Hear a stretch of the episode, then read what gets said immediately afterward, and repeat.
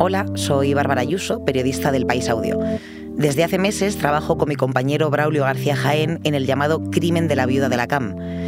Para quien no lo recuerde, hablo del asesinato de María del Carmen Martínez en 2016, que apareció con dos tiros en la cabeza en el concesionario propiedad de su familia en Alicante. El único acusado por su asesinato fue Miguel López, su yerno, que lleva siete años en un limbo judicial en el que no es culpable ni tampoco inocente. El resultado de nuestra investigación es un podcast de cuatro capítulos que titulamos El enemigo y que podéis escuchar ya en elpaís.com y en todas las plataformas.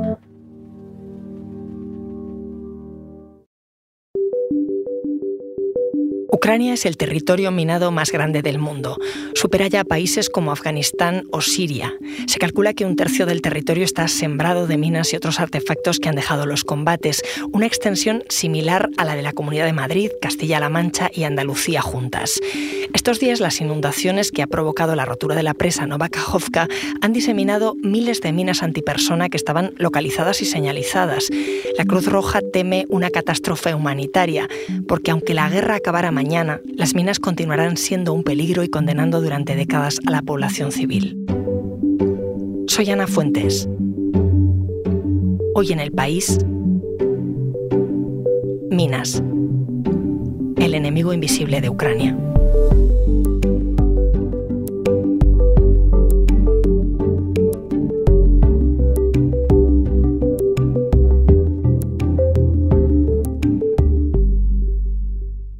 Para hablar de todo esto he llamado a mi compañero del país, Luis de Vega, que justo acaba de aterrizar en Ucrania otra vez después de unas merecidísimas vacaciones. Hola Luis, ¿cómo estás? Pues muy bien, uno ya no sabe si volver es ir a España o volver a Kiev. Luis, si te parece, vamos a empezar por lo último, porque hace unos días eh, muchísimos municipios, campos en Ucrania se vieron totalmente anegados por la rotura de esa presa de Nova Kajovka en la región de Gerson, que tú conoces muy bien. Esas inundaciones de los territorios mm, donde había minas localizadas, eh, ¿cómo afectan? Pues mira, estamos hablando de un problema sobre otro problema. Eh, las inundaciones van a dificultar más la ingente tarea que ya tenían por delante los servicios de emergencias en una de las zonas con más minas y restos de los combates de, toda Ucrania. Tanto las autoridades eh, locales como el Comité Internacional de la Cruz Roja han alertado de que ese movimiento de, de agua ha facilitado a su vez el movimiento de los artefactos y de las minas. Y si la zona ya se encontraba en el frente de batalla y era peligrosa, a partir de ahora lo va a ser mucho más, sobre todo por la falta de información que hay con respecto al destino o al rumbo que hayan podido tomar esas minas.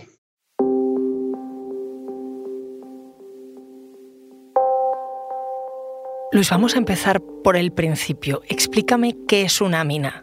Yo no la he visto nunca. Pues mira, una mina, con perdón, es un arma de guerra con, muy mala leche, que causa daños eh, de forma indiscriminada y juega con el intento de la población de normalizar su vida cuando ya han pasado muchos años después del conflicto. Las hay de diversos tipos, pero esencialmente eh, podemos dividirlas en dos, eh, que son las antitanque, que necesitan más de 100 kilos para ser activadas y se colocan para que salten por los aires vehículos, y luego las minas antipersonas que, como su propio nombre indica, eh, van a causar daño o matar a cualquiera que la toque, la pise o, la manipule. Algunas son tan malvadas como las conocidas como mina mariposa, que su parecido hace a los niños confundirlas con un juguete. ¿Y aproximadamente cuántas minas hay en Ucrania ahora mismo? Esa es una pregunta que como periodistas hacemos siempre y que nadie puede responder porque no se sabe. No se sabe cuántas minas, cuántas bombas trampa, cuántos cohetes o eh, misiles de artillería, proyectiles de artillería están sin estallar. Lo que sí se sabe es que aproximadamente una cuarta parte del país, estamos hablando de unos 175.000 kilómetros cuadrados, que es una inmensidad está afectada por este peligro. ¿Y qué está haciendo el gobierno de Ucrania para librarse de esto? Son conscientes de que esto va a ir mucho más allá de, la guerra. Es decir, el día que la guerra acabe, eh, esto formará parte de la posguerra. El gobierno de Ucrania pues, realiza muy desde el principio campañas de recuerdo y de concienciación. También difunde material entre la población, incluso en los propios colegios. Y se ha hecho bastante famoso un perro de la raza Jack Russell, conocido como patrón, porque es el perro desminador más famoso del, país, que no solo protagoniza campañas de publicidad, sino que ha llegado a participar en reuniones y bienvenidas de autoridades extranjeras. Las tareas para concienciar a la población se extienden a todos los niveles porque nunca son suficientes. O sea, más allá de los medios de comunicación, redes sociales, aparecen en las pantallas de los trenes o los autobuses y además, pues los servicios de emergencia eh, mantienen un servicio abierto permanentemente en su página web, teléfono, incluso se han abierto una aplicación que puede descargarse en los teléfonos móviles.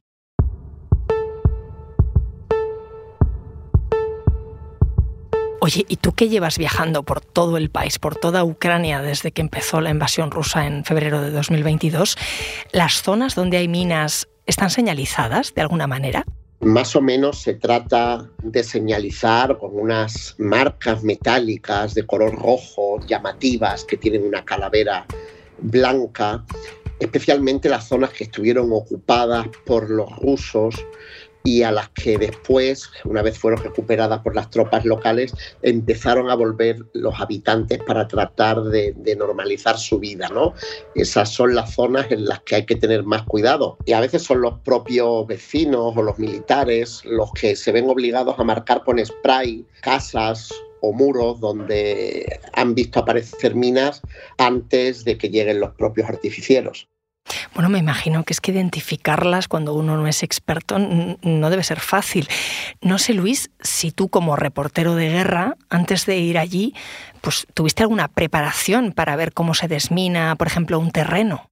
Es verdad que yo he asistido a algunas sesiones en zonas como el Sáhara Occidental o aquí he acompañado alguna vez a zapadores, pero técnicamente no he hecho ningún, ningún cursillo.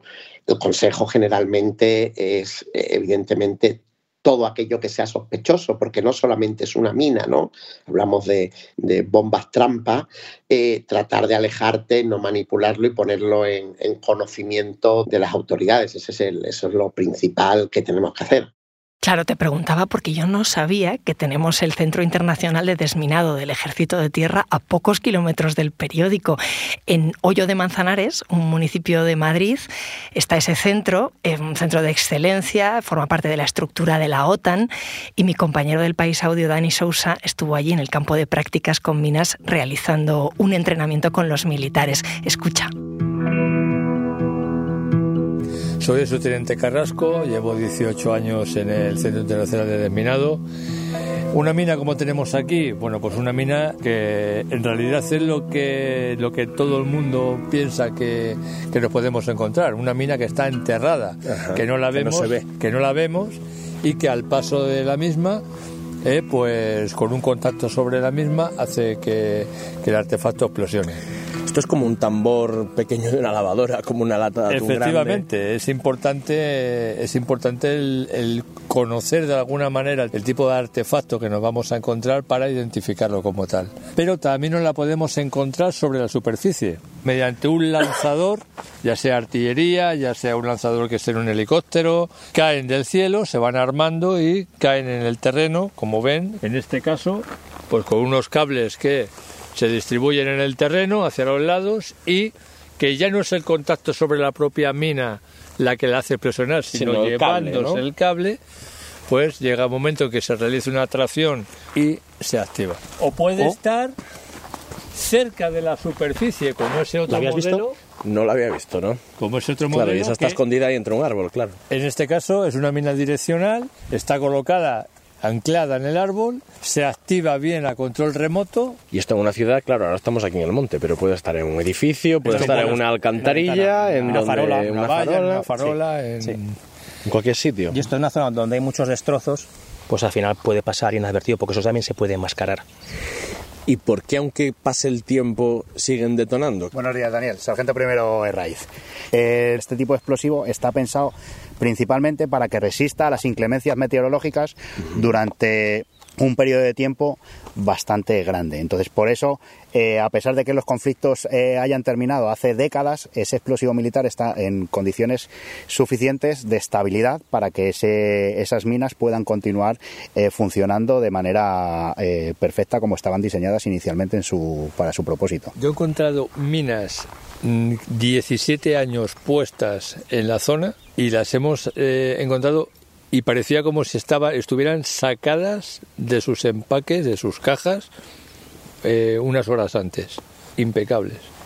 Escuchábamos, Luis, que las minas pueden estar en cualquier sitio, en alcantarillas, en farolas. Estaba pensando que tú titulaste hace un par de meses en el periódico que hay minas y bombas sin explotar en Ucrania, incluso dentro de los cadáveres, para que estallen cuando los recogen. Has visto de todo, ¿no? Bueno, la verdad es que escuchando a, los militares de Hoyo de Manzanares podemos hacernos una idea de a qué se está enfrentando la, población aquí en Ucrania. Te puedo contar la anécdota de una vez liberada la, región de, Kharkov al noreste junto a Rusia, eh, yo iba transitando por una, por una carretera en la que unas horas antes estaban trabajando unos operadores en una excavadora que salió volando por una mina antitanque. Es una carretera por la que habíamos pasado numerosas veces en las semanas previas, una vez que había sido liberada esa zona, sin ser conscientes de que en el mismo arcén de esa vía estaba enterrada esa mina. Murieron en el acto dos de los trabajadores, el tercero murió esa misma semana vamos a sitios en los que pensamos que estamos seguros, pero en realidad no lo estamos. El peligro lo tenemos que tener siempre con nosotros a la hora de ver dónde vamos a poner un pie. Ahora me sigues contando, Luis. Enseguida volvemos. Porque escuchas hoy en el país y siempre tienes ganas de más, recuerda que los sábados y los domingos tienes nuevos episodios gracias a la colaboración de Podimo y El País Audio.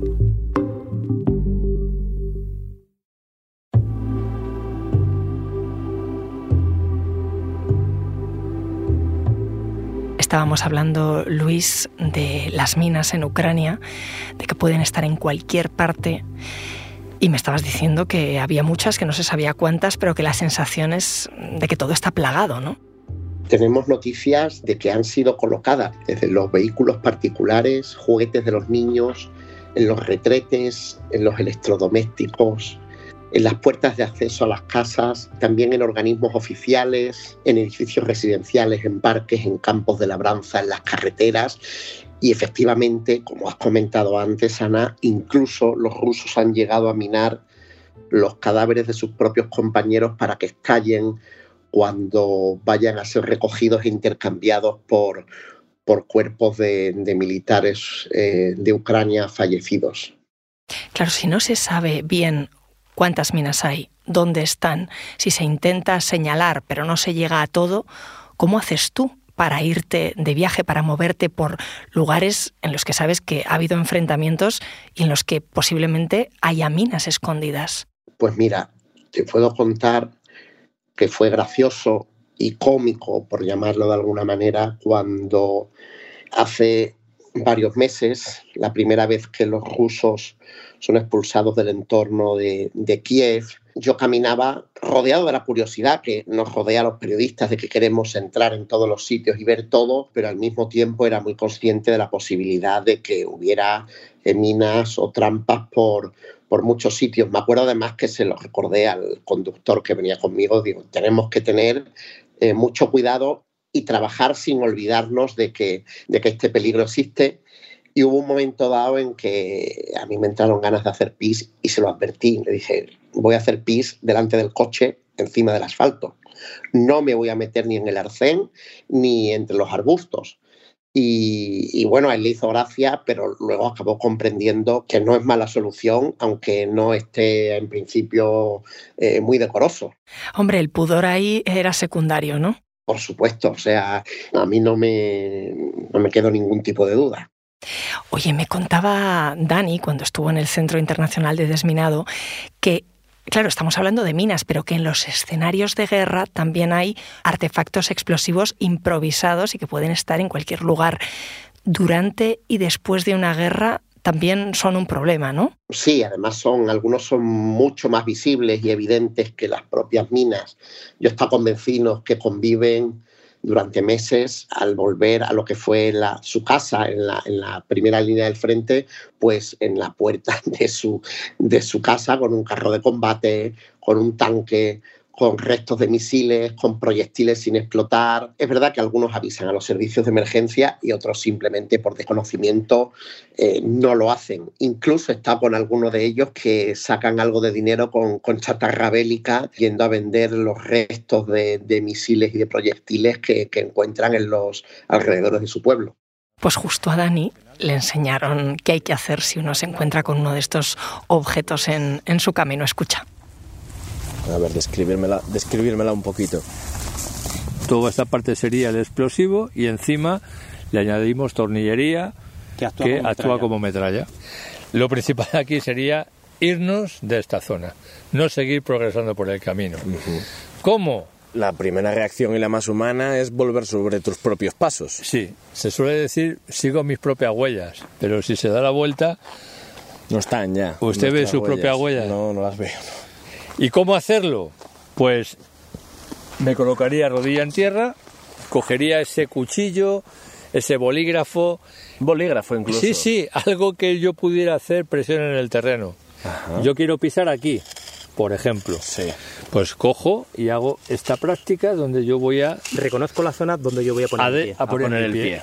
Donde yo voy a poner mi pie. Exactamente lo mismo en la zona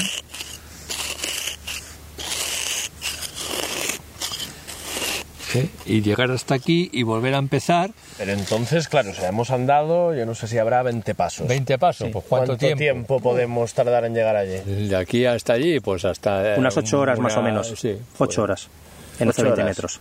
8 horas para desandar 20 metros. Luis, esto en Ucrania es un problema nuevo, es un problema que viene de la invasión de febrero de 2022 o de antes. Bueno, es verdad que en el este en las regiones de Lugansk y Donetsk la, la guerra y el uso de las minas lleva estando a la orden del día desde 2014, pero ahora el problema es mucho mayor. Es un problema nuevo en cuanto a la dimensión porque afecta a, una parte muy importante del, país. Yo si queréis como, como anécdota, viendo la explicación del militar que, no, que, nos puede parecer gracioso, ¿no? de 20 eh, metros en 8 horas, yo conocí a un señor que ha perdido a su mujer dando un paseo en los alrededores de su casa seis, siete meses después de que se fueran los rusos. Era un lugar al que iban a pasear por las tardes, a recoger setas, donde ellos pensaban que no había peligro alguno porque tanto ellos como los vecinos solían pasear.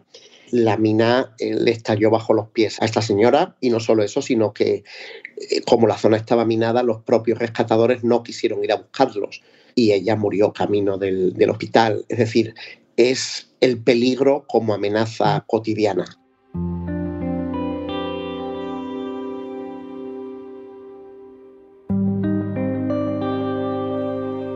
El horror que permanece, aunque se hayan ido los rusos, como dices. Luis, incluso la guerra tiene normas. Sobre las minas, ¿qué dice la regulación internacional? Hay normas internacionales, pero que se las saltan con frecuencia. Ucrania está adherida al cumplimiento de los 25 años del acuerdo contra el uso de minas. Rusia no forma parte de este tratado, aunque evidentemente está obligada a acatar las prohibiciones que impone la ONU. Se está empezando a descubrir ahora mismo eh, aquellas zonas en que fueron primera línea del frente, porque es donde los ejércitos la ponen como método defensivo, pero no en aquellos lugares donde ahora mismo los dos ejércitos se están enfrentando. Insisto, estamos ante una enorme sombra que nos impide conocer la dimensión de este problema. Estaba pensando entonces en, cuánto se debe tardar en limpiar, en desminar una zona. Em, el día que mi compañero Dani estuvo en ese centro de desminado internacional, justo se estaban entrenando eh, junto a los militares españoles, militares de distintos países americanos. Allí por las guerrillas de sus países siguen las tareas de desminado y Dani pudo acompañarlos en una de esas prácticas para comprobar cómo se quita una mina y lo que cuesta incluso dar con ellas. ¿El qué está haciendo, por ejemplo, ahora mismo? Está en el proceso de paso de detector está buscando la sustancia para buscar la, buscando la, mina. Usted verá que en algún momento dado suena. El determinador tiene que tener claro el ruido, interpretar, el, interpretar el sonido. Conocer el detector e interpretar el sonido. O sea, no porque suene un pi chiquitito residual significa que haya algo. Esto es un detector de, metales, ¿no? Sí.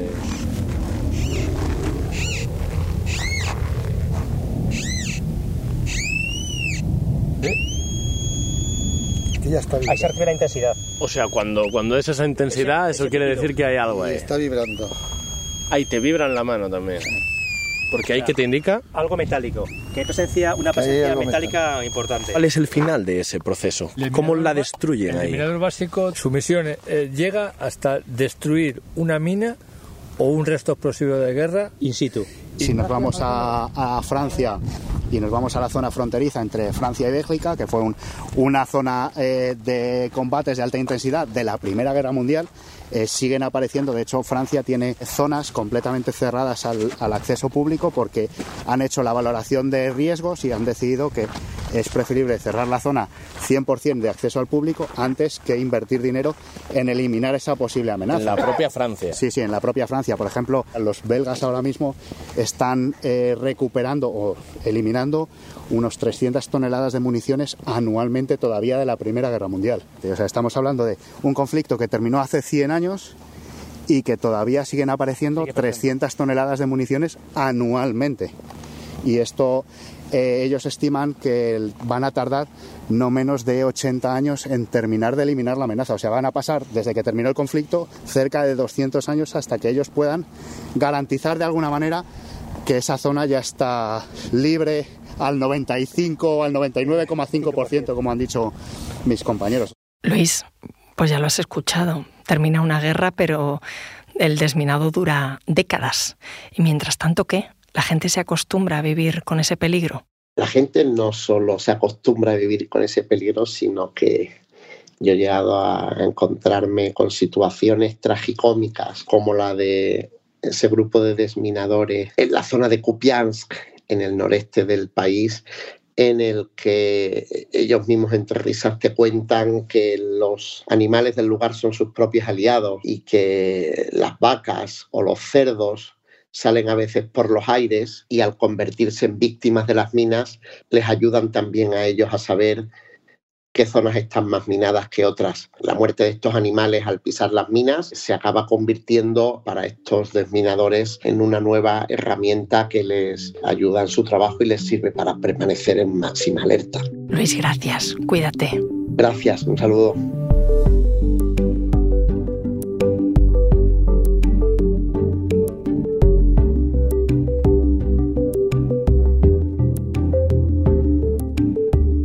Este episodio lo han realizado Dani Sousa y Luis de Vega.